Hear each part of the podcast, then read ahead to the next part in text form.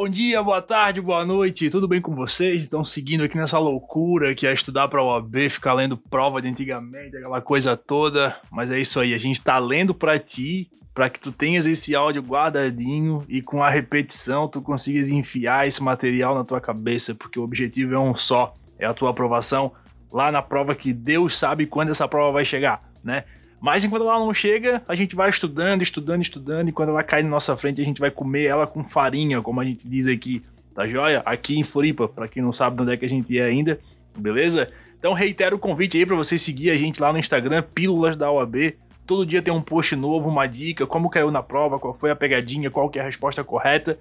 Todo dia tem alguma coisa e a gente vai variando as matérias, não é aquele Instagram é, direcionado para uma matéria. Não, a, a, prova tem um monte de matéria e a gente quer contribuir para ti com todas elas, beleza?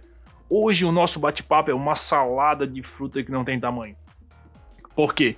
A prova é de 2010, prova número 1 de 2010, beleza? Só que o que, que rola?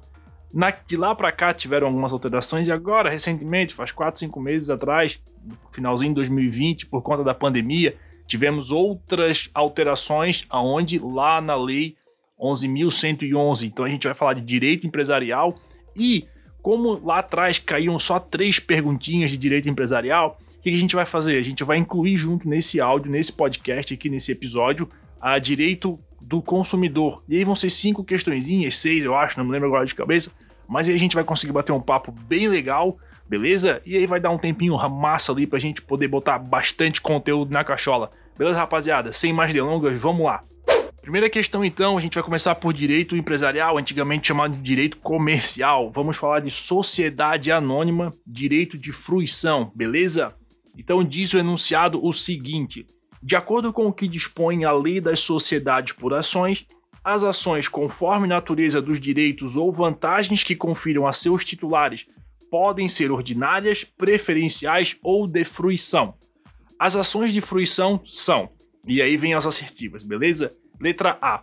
As ações de fruição constituem títulos que podem ser atribuídos aos acionistas após as suas ações serem integralmente amortizadas.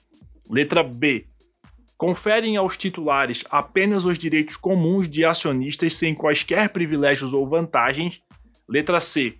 As ações de fruição conferem ao titular algum privilégio ou vantagem de ordem patrimonial sem que, entretanto, o acionista tenha direito de participação nos lucros reais. E letra D. Ações de fruição são tipicamente usadas por acionistas especuladores ou por aqueles que não têm interesse na gestão da sociedade. Joia? Vamos direto lá então, pessoal, para as respostas corretas e incorretas, tá bom? Letra A. A letra A dizia o seguinte: as ações de fruição constituem títulos que podem ser atribuídos aos acionistas após as suas ações serem integralmente amortizadas. Essa resposta está correta, pessoal, beleza? Vamos lá.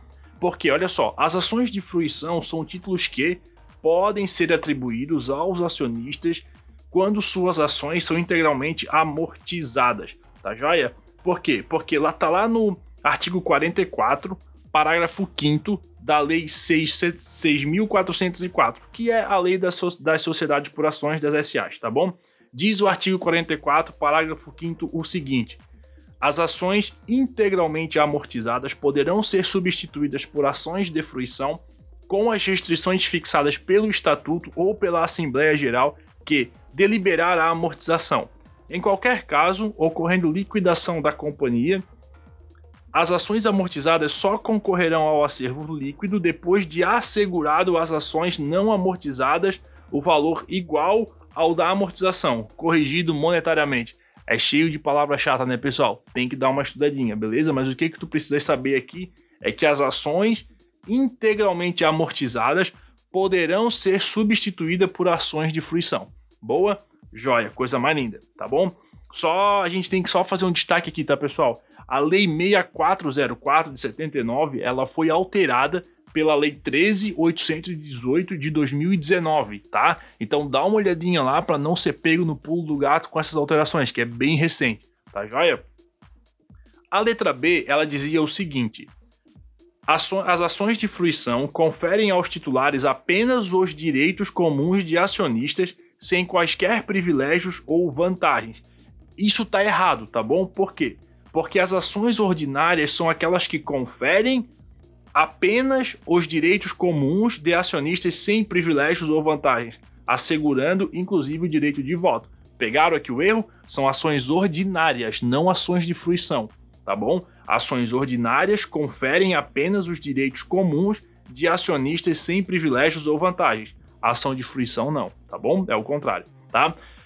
A letra C, ela dizia o seguinte: as ações de fruição conferem ao titular algum privilégio ou vantagem de ordem patrimonial, sem que, entretanto, o acionista tenha direito de participação nos lucros reais.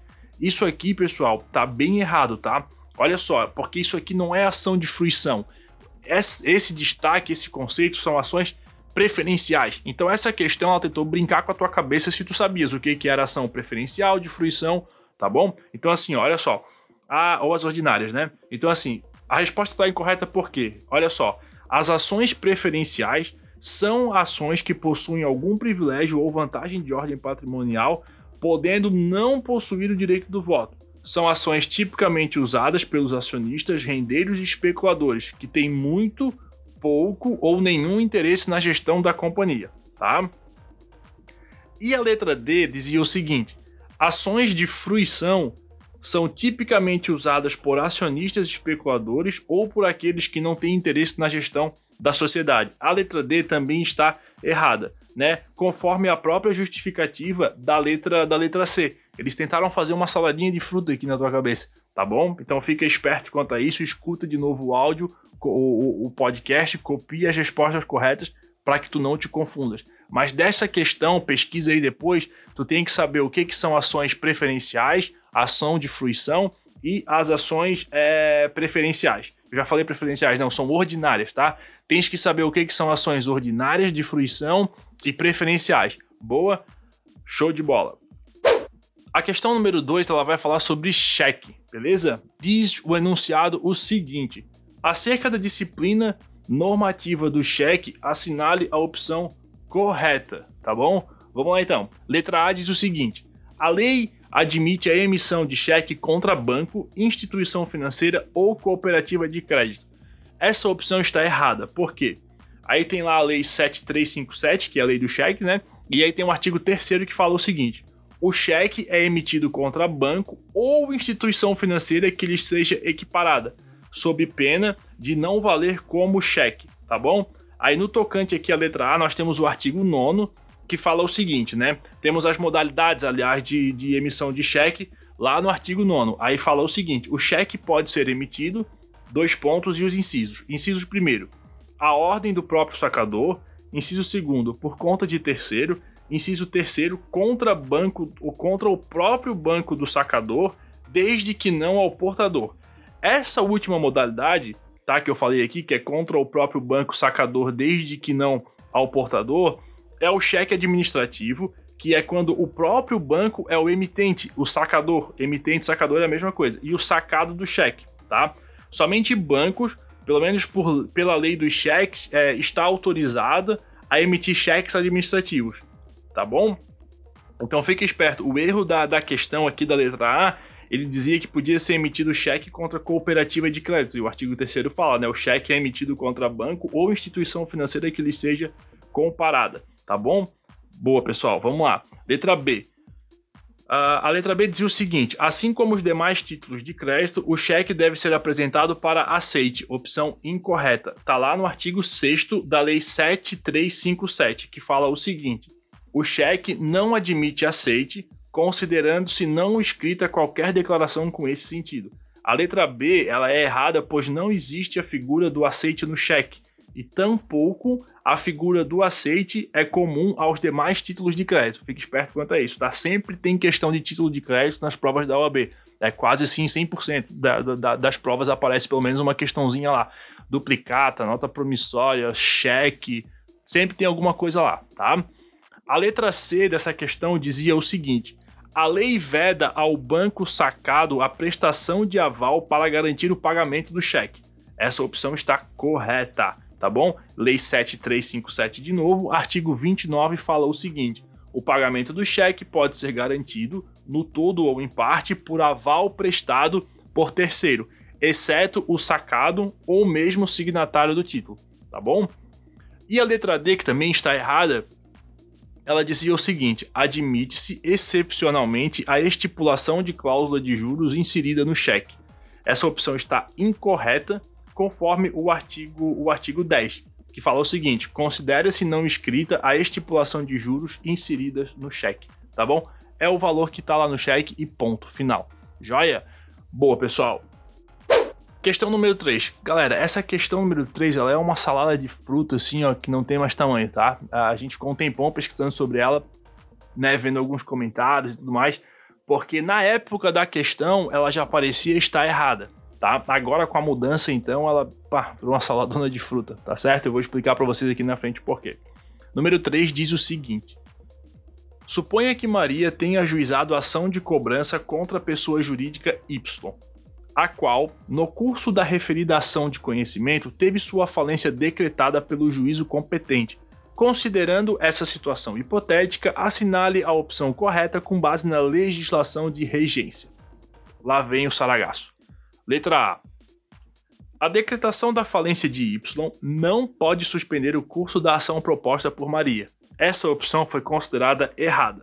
Tá? Em face dos credores, a falência provoca a suspensão das ações e execuções individuais dos credores com a suspensão da prescrição e da fluência dos juros sobre a obrigação contra a massa falida. Beleza? É, essa, tá, essa opção está incorreta e ainda assim, mesmo com a alteração que teve na Lei 11.111, ocorrida em 2020, tá? E a fundamentação, ela encontra guarida lá no artigo 6 parágrafo 1 que fala o seguinte, olha só. Terá prosseguimento no juízo no qual estiver se processando a ação que determinar a quantia ilíquida, tá? E aí que vem o, o, o balaio todo, pessoal, porque veja bem, é quantia ilíquida, né? Uh, uma ação de cobrança, ela é, ela é, ela é uma ação de cobrança ela, antes de ter o título executivo, né, a ter, a, a ter a sentença, ter transitado e julgado e ter o título executivo dizendo que esta ação é procedente e o valor dela é tanto, ela continua sendo considerada ilíquida. E aí notem que a, a, a, assertiva dizia o seguinte: que em face dos credores, a falência provoca a suspensão das ações e execuções individuais. Onde é que está o balaio? Aqui agora em 2020, a gente está em 2021, mas a, a, lei foi alterada em 2020, tá? É, teve uma alteração na lei e essa palavra ação ou ações foi suprimida do artigo 6 e diz que em face de credores, a falência provoca a suspensão das execuções. Foi cortada a palavra ações. Até aí tudo bem. E aí ficou mantido ainda o parágrafo primeiro, que falava que terá prosseguimento no juízo no qual estivesse processando a ação que demandar quantia ilíquida. Lembra que uma, a, a, foi demandada uma, uma ação de cobrança e acontece que enquanto estiver correndo essa ação, ela é ilíquida. Ah, mas Diego, mas é uma ação de cobrança, o título é certo, vai, já sabe quanto que vai cobrar, vai variar só os juros e, as, e, a, e a correção e tudo mais. Então, assim, das pesquisas que nós fizemos, é considerado como ilíquida, porque tem que calcular esse variável e mais, calcular ainda se esse se, se, se já foi pago alguma coisa, se não foi pago. Então, assim, pelo parágrafo primeiro, essa ação ela deveria continuar correndo, não continuar suspensa, tá? E pela questão, essa ação ela, ela teria que ser é, suspensa e aí por isso que foi considerada a questão errada tá? Várias pessoas comentaram que essa prova tinha que ser anulada, essa questão tinha que ser anulada e tudo mais por conta disso, tá? A letra B dessa questão dizia o seguinte, olha só, caso a sede de Y esteja localizada fora do país, ou seja, o Brasil, o juízo competente para a decretação da falência será no local de sua filial no Brasil. Ou seja, a matriz lá é no estrangeiro e tem uma filial aqui no Brasil. O juízo competente é o lugar onde tem essa filial. Essa opção está correta, tá? Conforme diz o seguinte, olha só. Artigo 3 uh, ah, da Lei 11.111. É competente para homologar o plano de recuperação judicial, deferir a recuperação judicial ou decretar a falência do juízo no local do principal estabelecimento devedor ou da filial de empresa que tenha sede fora do Brasil. Letra C. O juízo competente para processar a ação proposta por Maria poderá determinar de imediato a reserva da importância que estimar devida na falência. Aqui é o seguinte, pessoal, essa questão ela também foi considerada errada, tá? Porque, olha só, antes, né? Trata-se de processo de conhecimento, tá? Uh, onde ainda não se tem certeza da procedência do pedido ou não. Era a argumentação lá atrás. Só que hoje, olha só, atualmente no artigo 6, parágrafo 3 diz o seguinte: o juiz competente para as ações referidas nos parágrafos 1 e 2 deste artigo poderá determinar a reserva da importância que estimar devido à recuperação judicial ou na falência e, uma vez reconhecido o direito líquido, será o crédito incluído na classe própria, lá na classe dos créditos a serem pagos na hora que apurar, né, for liquidada a massa falida. Então veja bem. Artigo 6 parágrafo 3 O juiz competente para as ações referidas nos parágrafos 1 e 2 então olha só, lembra que lá no começo a gente discutiu que a, a ação de cobrança era considerada ilíquida? É isso que fala esse parágrafo primeiro que, que remete o parágrafo terceiro, que a ação ilíquida, quando for ilíquida, tem que ter a reserva de valor, tá certo? Então assim, é, pra, pelo que parece, a, a que foi considerado como ação de cobrança é uma ação líquida. Por isso que não, o, o curso dela foi é, deveria ser suspenso, tá certo? Me parece que não, não foi muito bem é, montada essa, essa questão. E assim, pessoal, para ser bem sincero, não serve nem de parâmetro de estudo essa questão, tá bom? Foca nos outros episódios aqui que a gente vai falar sobre empresarial, que tu vai ter bem mais sucesso, tá joia? Uh, vamos lá. E aí tinha, a gente tinha a, a letra D, para finalizar aqui essa, essa questão. Se a habilitação do crédito de Maria ocorrer após a homologação do quadro geral de credores e for recebida como retardatária, Maria perderá o direito aos rateios eventualmente realizados, mas o valor de seu crédito será acrescido de juros e atualizado monetariamente até a data de sua integral satisfação, tá? Então assim, se entrar depois, ela perde, é, ela perde os juros e a, o, o, a correção monetária, tá? Então, vamos lá. Isso aqui tá errado, beleza, pessoal? Porque, olha só, é, na, na assertiva fala que ela, ela tem direito aos juros e à correção monetária. Tá errado, tá? O valor do crédito não será acrescido de juros e atualizado monetariamente, tá? A habilitação de crédito é o ato necessário para que o credor se faça apto a participar do processo e a receber o seu crédito. Joia?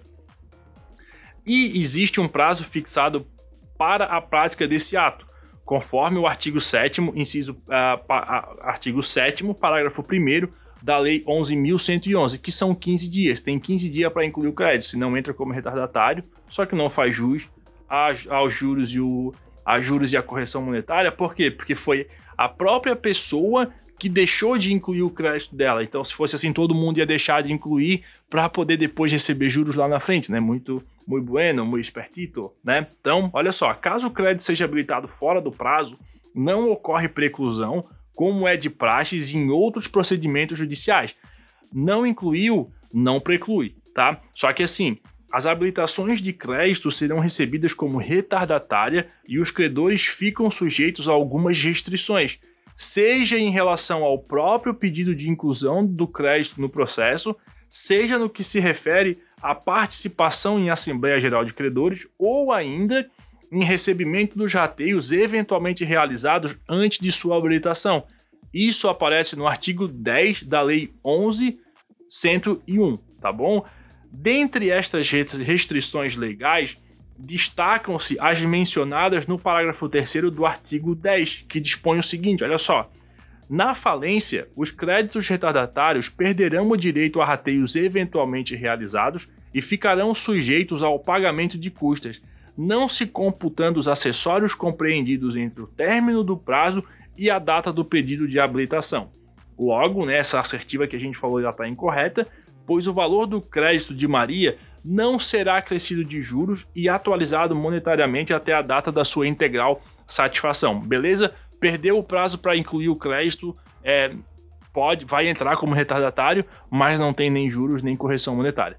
Beleza? Com isso, pessoal, a gente encerra aqui então a parte de direito comercial empresarial e vamos falar rapidinho aqui sobre consumidor, tá bom? Vamos lá. Questão número 1, um, então, sobre consumidor.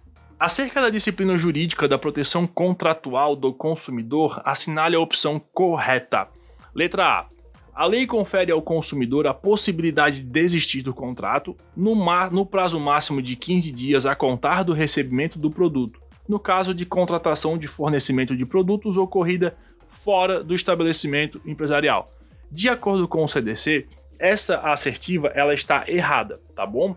Olha só, artigo 49. O consumidor pode desistir do contrato no prazo de 7 dias e não de 15 dias, como fala a assertiva, a contar da sua assinatura ou do ato do recebimento do produto ou serviço, sempre que a contratação de fornecimento de produtos e serviços ocorrer fora do estabelecimento comercial, especialmente por telefone ou a domicílio. Boa? Parágrafo único. Se o consumidor exercitar o direito de arrependimento previsto neste artigo, os valores eventualmente pagos a qualquer título durante o prazo de reflexão serão devolvidos de imediato monetariamente atualizados. Show. Assertiva B dizia o seguinte: olha só. Reputam-se nulas de pleno direito as cláusulas contratuais relativas ao fornecimento de produtos e serviços que infrijam normas ambientais ou possibilitem a violação dessas normas. Essa assertiva sim está correta. Artigo 51, inciso 14, que diz o seguinte: ó, o caput do artigo 51 fala são nulas de pleno direito, entre outras, as cláusulas contratuais relativas ao fornecimento de produtos e serviços que, inciso 14, infrijam ou possibilitem a violação de normas ambientais. Por isso, essa assertiva está correta, não pode infringir, tá bom? Na cláusula, pelo menos, né? Não pode prever que haverá uma infração de normas ambientais. Letra C. A garantia contratual exclui a garantia legal, desde que conferida mediante termo escrito que discipline de maneira adequada a constituição daquela garantia, bem como a forma, o prazo e o lugar para o seu exercício. Essa questão está toda errada, tá certo? Então eu vou ler aqui para vocês o artigo 50, que é o que traz bem certinho. Olha só. A garantia contratual é complementar a legal, tá bom? Não exclui a, não exclui a garantia legal e será conferida mediante termo escrito. Parágrafo único diz o seguinte: o termo de garantia ou equivalente deve ser padronizado e esclarecer de maneira adequada em que consiste a mesma garantia, bem como a forma, o prazo e o lugar em que pode ser exercitada e os ônus a cargo do consumidor, devendo-lhe ser entregue devidamente preenchido pelo fornecedor no ato do fornecimento, acompanhado de manual de instrução de instalação e uso do produto em linguagem didática com ilustrações, beleza? Então não posso comprar uma garantia uma garantia extra e essa garantia substituir a garantia legal, tá bom? É complementar, não exclui. Bora lá. Assertiva D diz o seguinte: a lei limita a 10% do valor da prestação as multas de mora decorrente do inadimplemento de obrigações no seu termo, no caso de fornecimento de produtos que envolva concessão de financiamento ao consumidor. Essa assertiva ela está bem errada, tá bom? Por quê? Artigo 52, parágrafo 1 diz o seguinte: as multas de mora decorrentes do inadimplemento de obrigações no seu termo não poderão ser superiores a 2% do valor da prestação, tá bom? Então aquela multa de 15, 20, 35% porque não pagou a prestação, ela é ilegal. Beleza, pessoal? Uh, com isso, agora a gente vai então para a questão número 2. Vai falar sobre ação coletiva em defesa do consumidor. Vamos lá. Diz a assertiva o seguinte: assinale a opção correta a respeito da disciplina normativa da defesa em juízo do consumidor. Boa? Letra A. É lícita as associações legalmente constituídas há mais de um ano a propositura de ação coletiva para a defesa dos direitos de seus associados desde que haja prévia autorização em assembleia. Isso aqui tá errado, tá, pessoal? Ela tá toda certinha somente no final. Por quê? Não precisa de autorização em assembleia. Artigo 82, inciso 4. As associações legalmente constituídas há pelo menos um ano e que incluam entre seus fins institucionais a defesa dos interesses e direitos protegidos por este Código dispensa a autorização assemblear. CDC, artigo 82, é, inciso 4. Vamos lá. Letra B. Na hipótese de ação coletiva para defesa de interesses individuais homogêneos, é exclusivamente competente para execução coletiva o juízo da liquidação da sentença ou da ação condenatória. Também está errado. É competente para execução o juízo da ação condenatória quando coletiva a execução, tá bom? Não é o juízo da liquidação da sentença, é o juízo da ação condenatória. Artigo 98, parágrafo 2 inciso 2 do CDC. Joia? Então tá errada a letra B também. Letra C. Tratando-se de ações coletivas para a defesa de direitos individuais homogêneos, a sentença fará coisa julgada erga omnes no caso de procedência ou improcedência do pedido, para beneficiar todas as vítimas. Também está errado, tá? Aqui a explicação é um pouquinho mais longa, vamos lá. Olha só. Ação coletiva em defesa de interesses dos, interesses dos direitos individuais e homogêneos produz sim efeito erga omnes, mas apenas no caso de procedência do pedido, tá? Para beneficiar todas as vítimas e seus sucessores. Em caso de improcedência do pedido, os interessados que não tiverem intervindo no processo como litisconsorte poderão propor ação eh, de indenização a título individual. Assim, sempre que o particular lesado for admitido como litisconsorte, a decisão favorável ou desfavorável irá atingi-lo. Já a ação coletiva em direitos, é, em defesa dos direitos coletivos, tem efeito ultrapartes, mais limitadamente ao grupo, categoria ou classe, salvo improcedência por insuficiência de provas, podendo ser intentada nova ação com idêntico fundamento, valendo-se de prova nova. Tá? Por fim, as ações coletivas em defesa dos direitos difusos têm efeito erga omnes, exceto se o pedido for julgado improcedente por insuficiência de provas, hipótese em que qualquer legitimado poderá intentar outra ação coletiva com idêntico fundamento, valendo-se de nova prova, tá? Aqui, pessoal, é legal vocês estudarem três assuntos, tá? Nessa questão, que fala o seguinte: a, a, a, ação coletiva em defesa dos interesses dos individuais e homogêneos, dos direitos individuais e homogêneos, tá? Segundo tipo de ação, ação coletiva em defesa dos direitos coletivos, e ações coletivas em defesa dos direitos difusos, beleza? Os efeitos aqui seria legal vocês terem aí na ponta da língua, tá? E por fim, a, a assertiva D dizia o seguinte: de acordo com o Código de Defesa do Consumidor, as ações coletivas para a defesa de interesses ou direitos coletivos não induzem, não induzem litispendência para as ações individuais, tá? Isso está correto, beleza? É o artigo 104 do CDC que fala que as ações coletivas em defesa dos direitos difusos e coletivos não induzem litispendência para as ações individuais. Show de bola, pessoal? Então, assim, são dois, dois assuntos assim que salvam uma galera, né? Porque, ah, meu Deus, consumidor só tem duas questões, não vou nem, nem atenção para isso. Imagina assim, pessoal, ó, é... Fizesse lá 40 questão, fizesse 39 questão e pulasse as duas de comercial, de comercial de consumidor, aliás. E aí tá lá pedindo para Jesus Cristinho, é, perdão aí, né, crenças e tudo mais, respeitando todo mundo, é, mas perder é, Jesus Cristinho ali para ele anular uma questãozinha para tua 39 valer e tu passar por ela. Aí tu depois tu vai corrigir o gabarito, tu vai lá, pá, mas eu sabia essas duas aqui de consumidor, cara, era só eu ter dado uma estudadinha melhor. Então assim, não ignora essas questões pequenas.